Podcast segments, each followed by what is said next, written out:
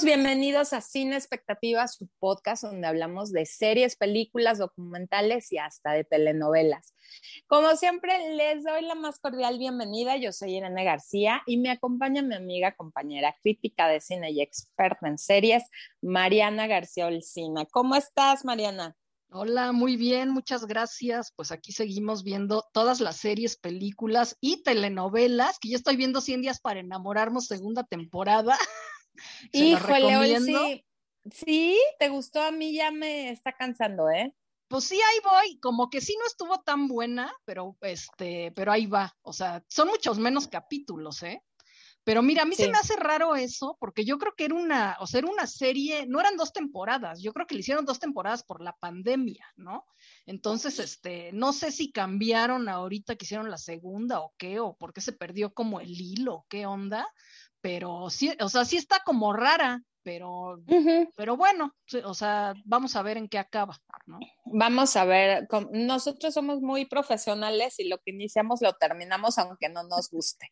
Entonces yo la pongo, me pongo a escribir mi columna o hago otras cosas y la tengo así como de acompañamiento y mi, hijo me dice, ¿para qué? Si no la estás viendo, y yo no, no, es que por lo menos algo se me quedará. Como repiten muchas situaciones, pues algo le le agarras. Pero bueno, en esta ocasión dedicamos este podcast a una película, híjole, Olsi, o sea, está interesante. Tenemos a Parásitos en Corea. a Nuevo Orden en México y llega Tigre Blanco de la India. ¿Qué te pareció? pues mira, la verdad sí me gustó, se me hizo un poco larga, pero este, sí es la misma premisa de Parásitos y de Nuevo Orden de cierta manera, o sea, no son iguales, ¿no? Pero como que manejan la misma premisa como de la lucha, aquí en la India sería la lucha de castas, porque hay como cuatro castas diferentes, entonces son las castas de abajo como contra las castas de arriba, ¿no? Entonces, en Parásitos, pues veíamos eso, como que la clase baja, la lucha con la clase alta, ¿no? Entonces, este, pues sí, son terribles estas películas, o sea, porque la verdad sí dices, hijo, mano, a ver en qué momento, ¿no? O sea, es como la represión de toda la vida, pues va a explotar en algún momento, ¿no? Y entonces aquí en Tigre ah. Blanco lo podemos ver de cierta forma eso, ¿no? Totalmente. Tigre Blanco es la historia de un hombre que vemos ya como muy, eh, él se denomina el mejor emprendedor casi, casi de, el Silicon Valley, pero en India. Y te dice, pero nunca fui así, ¿no? O, cambié. Entonces nos, nos va relatando su vida desde que era niño, que era brillante, por la familia, por, eh, como dices, la programación eh, que les hacen de las castas en India y de que tú no puedes aspirar a ser algo más, de que estás como destinado a ser un, híjole, es que es fuerte la palabra, pero casi es como un esclavo, ¿no? sí. de, de, una familia más rica, pues entonces lo sacan de la escuela, lo ponen a trabajar en la tienda de té del papá y nos va contando su historia, cómo va él escalando sin olvidar su lugar. Es impresionante, o sea, la relación entre el patrón y él, ¿no? Híjole, a mí me dolió, si no sé a ti, pero cómo se referían a él, cómo lo trataban, cómo lo golpeaban y el otro casi casi agradecía que lo trataran mal. Sí, claro, pero mira, o sea, también en esta, o sea, en esta película, por lo menos, ¿no? Como que te ponen en un dilema muy existencial muy fuerte, porque, pues en realidad te ponen a este cuate que se llama, ¿cómo se llama en la película? Es Balram, Balram, Balram ¿no? Ajá. O sea, es, es, casi un héroe, o sea, porque como dices tú, es un, lo ponen como un emprendedor y al final él dice que pues como de Silicon Valley y todo, pero pues luego ves toda la historia y dices, órale, o sea, todo lo que tuvo que hacer para llegar ahí a donde está, ¿no? Entonces este es como el, es como el protagonista héroe maldito, ¿no? Así que te causa empatía y te, y simpatía, ¿no? Pero dices, no, pero ¿cómo? O sea, si es un cabrón bien hecho, ¿no? Pero ahora sí que aplica el de la burra no era arisca, la hicieron, ¿no? O sea, de verdad todo lo que él sufrió cómo lo trataban, las injusticias, pues este, de verdad es que, híjole, qué terrible porque, como dices, ¿no? O sea, las castas se creen, se dan permiso de poder tratar mal a los que son inferiores a ellos, ¿no? Entonces estamos hablando de una desigualdad impresionante. Llega una mujer interpretada por Priyanka Chopra Jonas, que está esta actriz hindú guapísima, que está casada con uno de los Jonas, con el más chiquito. Hacen una pareja media eh, bizarra, pero bueno, les funciona. Es productora y ella es como la voz que le mete a él el no te dejes, el tú vales más, el que quiere ser, ¿no? y, y, le empieza a meter como estas semillitas de tú puedes ser algo más aunque ella no lo resuelve, planta esta semillita en él que va creciendo y él se empieza a cuestionar así como, a ver, o sea, nos están dando la llave y no la usamos porque estamos acostumbrados a, a, los malos tratos, a que así debe de ser, a que así ha sido por siempre, entonces, ¿por qué no cambiar? Y él se decide, no de una forma linda, no de una forma ética tampoco, pero logra cambiar su vida. O sea, yo creo que ese es el, el, punto, ¿no? Donde dices, ¿cómo quieres cambiar tu vida? Y él, yo siento, él sí, por cómo relata su historia, no se acepta del todo, ¿eh? Que haya sido así. o sea, él pues como que siento que, o sea, y él se dice, es innombrable, es, eh, puede ser que si se enteran me meten a la cárcel o me maten, ¿no? Porque sabe que él tuvo que hacer algo muy terrible para conseguir sus sueños. Sí, bueno, y en la, en la relación que decías entre el amo, porque aparte le decía amo, ¿no? Ay, sí, no, terrible. No, como cuando un, el hermano del amo mata, atropella a alguien en la calle y lo matan, ¿cómo lo hacen firmar a él, ¿no? De que él es el culpable.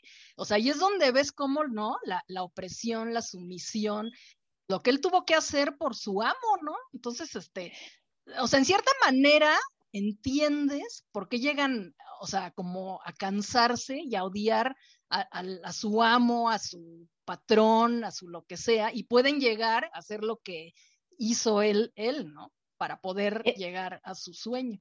Claro, están dispuestos a sacrificarlo. O sea, él está dispuesto a sacrificarse pero cuando se, o sea, cuando ve que lo van a utilizar a él, ¿no? Y que primero va su pellejo que el de su patrón, ahí es donde dice, híjole, creo que ya no me gustó, ¿no? Sí, Sí, porque de cierta manera, entiendes. Ajá, de cierta manera la relación con el amo, ellos llegan a sentir que, ay, pues sí me quieren, ¿no? Y sí me trata bien, y, y sí soy importante, y, o sea, y cuando ves que pues te van a aventar a ti o sea, el sirviente, ¿no? Como pues el culpable para salvar a los amos, dices, no, pues no, entonces no, me quieren, o sea, no, más bien me están usando.